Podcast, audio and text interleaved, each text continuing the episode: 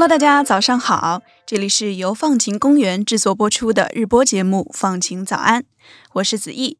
今天是二零二三年十一月十四日，星期二。今天你的心情放晴了吗？大家应该对变废为宝这件事情并不陌生吧？我记得小的时候，学校好像还组织过类似的创意比赛，鼓励大家把废品改造成艺术品或者日用品。在本季《放晴早安》第四期的改变自己的小事环节当中，我们也聊到了一个变废为宝的思路，分享了几条咖啡渣的利用方法，比如用咖啡渣来清洗厨具、为小猫小狗除跳蚤、给盆栽堆肥等等。但是你知道垃圾和废品还可以变成小提琴、大提琴和萨克斯之类的乐器吗？今天的故事来自巴拉圭的一支交响乐团，它叫做 Recycled Orchestra from Catara。大概可以翻译成卡特乌拉的再生交响乐团，因为这支乐团里的乐手们大多来自于卡特乌拉和附近的地区。这里是巴拉圭首都亚松森郊外的一个贫民窟社区，也是整个南美洲最大的垃圾掩埋场之一。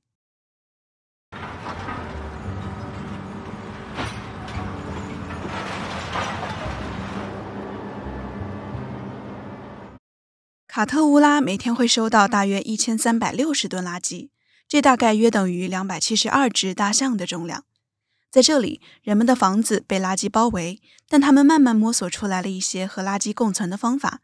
他们学会了用垃圾变废为宝，甚至可以完全用废品建造出一栋房子。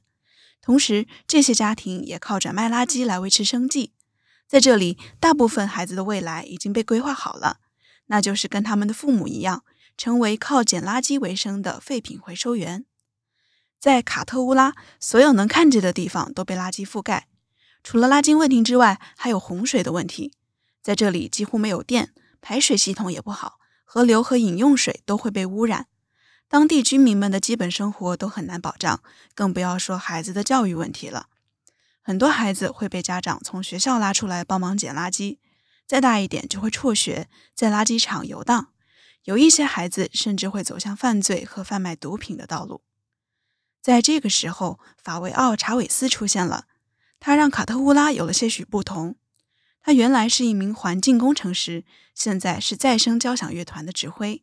在2006年，他来到卡特乌拉，叫废品回收员更好地回收和分类不同的垃圾，以此帮助他们增加收入。之后，他更深入地了解了当地居民的生活状况。他发现这里的生活环境限制了孩子们的想象，出生在这里，生存比梦想更加重要。但他认为，即使生活在非常差的条件里，一个人也不能停止梦想。所以，法维奥还是决定做点什么。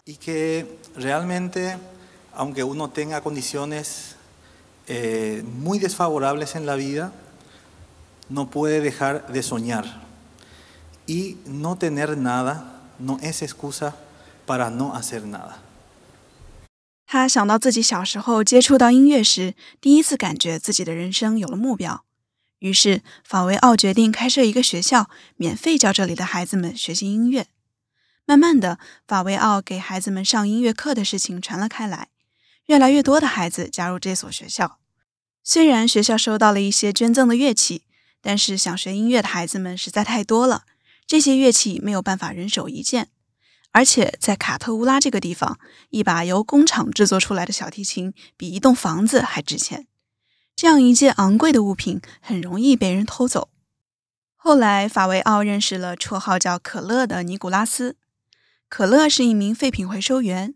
有一天，他找到法维奥，说自己有一些总部工活的经验，希望可以帮到法维奥。于是，法维奥给了可乐一把小提琴，让他试着仿制一把出来。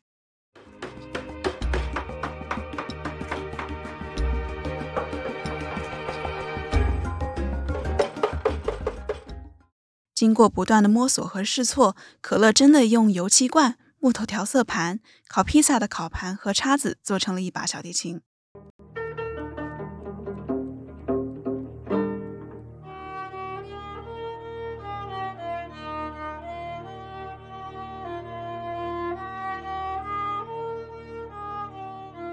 把维奥调好音后，成功的用这把小提琴演奏出了好听的音乐。于是他心里马上就有了一个想法，那就是用废品制作乐器给孩子们用。可乐做出来的乐器都充满创意，鼓面是用 X 光片做的，大提琴的弦轴可以是木勺、水龙头，甚至是高跟鞋的鞋跟。萨克斯的按钮由纽扣、啤酒瓶盖和硬币制成。画架的木头可以变成大提琴、贝斯或者小提琴的琴身。可乐说：“从来没有想过自己会用这种方式做乐器。每次看到有孩子用回收品制成的乐器演奏时，他总是很高兴。” Ada 是再生乐团最早的一批学生，他是一名小提琴手。每次当他演奏小提琴时，他都感觉自己身处另一个美丽的地方，那里和现实中生活的地方天差地别。在 Ada 的想象中，那个世界有清澈的天空、空旷的土地、绿色的植物。更重要的是，没有垃圾。马维奥开设的再生乐团就像穷困社区里的一个美好幻梦。每当孩子们踏入学校的大门，他们就像是进入到另一个空间一样，在这里，他们可以梦想另一种未来。艾达现在最大的梦想是成为一名专业的小提琴手，同时，他也在教社区里的孩子们拉小提琴，让他们也有一个追梦的机会。Brandon 是乐团里的低音提琴手。他说：“再生乐团不止让他接触到音乐，还帮助他培养了一些良好的品质，比如遵守纪律、与人分享等等。他在这里可以和同学们一起学习进步。这里的孩子们拥有的东西很少，他们也需要去学习如何真正关心和在乎一件事情。学习乐器就是一个很好的方法。孩子们需要学习如何照顾和修理好自己的乐器。法维奥创办再生乐团，不是为了训练出音乐家。”而是为了培养出拥有良好品质的人。其实，法维奥创办再生乐团，并没有偏离他通过环境工程改善当地社区的初衷。这个项目提供了一种创意的解决方法，用艺术改变人们在处理垃圾时的心态和方式。法维奥呼吁大家不应该随意丢弃垃圾，也不应该随便抛下任何人。现在，再生乐团有超过两百名学生，他们去过五十多个国家巡演。参加过里约加二十峰会、美国重金属乐团 Megadeth 的演唱会等等。再生乐团的每一次演出都让世界对巴拉奎卡特乌拉这个地方的了解更多一点。卡特乌拉给人的印象从垃圾漫天、臭气熏天、不安全，变成了音乐、快乐、年轻、希望和进步。这个乐团的故事还给世界其他地方带来了启发。在《放晴早安》的第二百二十二期节目里。我们提到过一个在西班牙的社会项目，叫做 Music of Recycling。这个项目也是受到巴拉圭这个交响乐团的启发诞生出来的。今天节目的片尾曲就是再生乐团演奏出来的乐曲。世界给我们以垃圾，他们却报之以音乐。希望我们都可以从中得到启发，用热忱、创意和坚持，让垃圾场里面也可以诞生出艺术。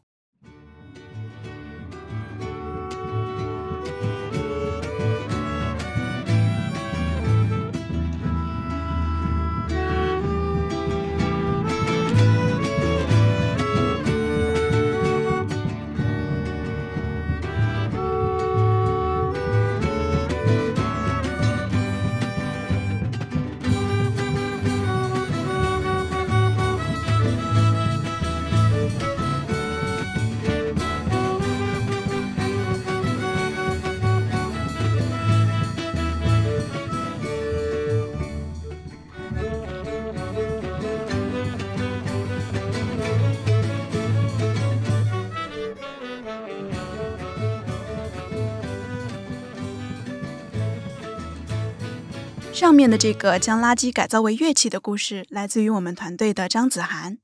接下来就是今天的改变自己的一百件小事环节。在这个环节里面，我们会为大家在生活中遇到的具体问题寻找解法。今天分享的内容来自于我们团队的祝福。他问大家有没有经历过这样的时刻：你明明很不喜欢一部电影，却在电影院看了两个小时，只是因为你的朋友很喜欢看。你明明很不喜欢喝酒，但你的好朋友特别亢奋地找你一起去酒吧，你拖着疲惫的身体陪他喝了一个晚上你觉得很难喝的酒。你是不是也总是像这样把别人的需求置于自己的需求之上呢？甚至在很多时候牺牲掉了自己很多的时间、金钱和爱好，去陪朋友做了一件他喜欢但你认为没有必要的事情。这大概是讨好型人格在人际关系中的表现之一。如果你也曾经因为取悦别人而感到非常不舒服，那么接下来的建议可能会对你有些帮助。今天的建议来自《卫报》的一篇文章。这篇文章提到，一味的取悦别人不一定能让别人感到幸福，但一定会让自己觉得痛苦。首先，在我们和别人相处之前，要先学会和自己相处。简单来说，就是知道自己到底想要什么。很多习惯于讨好别人的人，很少去思考自己到底喜欢什么。我们或许有很多想要做的事情，比如说，我现在想要听一首歌，想要吃一个甜点。这些爱好总不会和朋友的喜好冲突。在了解完自己喜欢做的事情后，我们还要认识到，其他人总会和我们有不同的需求。其中有一些是可以跟好朋友彼此迁就的，另一些却不能相互妥协。好朋友和我们的需求很不一样，这并不是我们任何一个人的错误。我们要学会的是坦然接受自己和朋友需求的不同，而任何一方都不必强行迁就对方。最后的建议就是，当你面对让你不舒服的邀请，学会开口说不。在拒绝的时候，可以跟你的好朋友解释：仅仅在这件事情上，我不想这么做。因为这样做会让我感到疲惫，或者是不高兴。你不用过于担心这样拒绝邀约是否会让好友生气，因为真正的好朋友是不会因为你跟他们意愿不同而心生间隙的。如果你满身疲惫，或者是满心抱怨的取悦他们的需求，反而会对你们的友谊产生消极的影响。要知道，你和家人、朋友的关系并不是靠勉强自己维持的。所以，如果下一次还收到不喜欢的邀约，请轻松的跟你的朋友说：“对不起，我不喜欢，这次我没有办法应约了。”希望大家都能学会拒绝。如果你有其他摆脱讨好型人格的建议或者是尝试，也欢迎在评论区跟我们交流哦。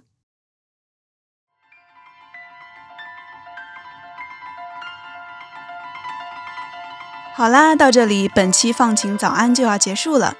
希望你喜欢我们将垃圾变为乐器的故事，还有关于如何改善讨好型人格的建议。期待大家在小宇宙留言互动，也可以在苹果播客给我们五星好评。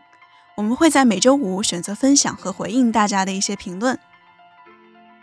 本期放晴早安的主播是我子毅，撰写文稿的是张子涵和祝福，文稿编辑是方可成，后期剪辑是曹瑞清，运营发布是张子涵。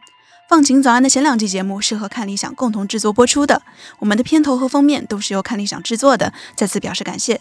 同时也要感谢生动活泼的徐涛和梦一老师为我们的第三季节目提供指导。放晴早安第三季由香港中文大学社会科学学院的社会科学与创新实践辅修项目支持。感谢收听，祝你拥有放晴的一天，我们下期再见。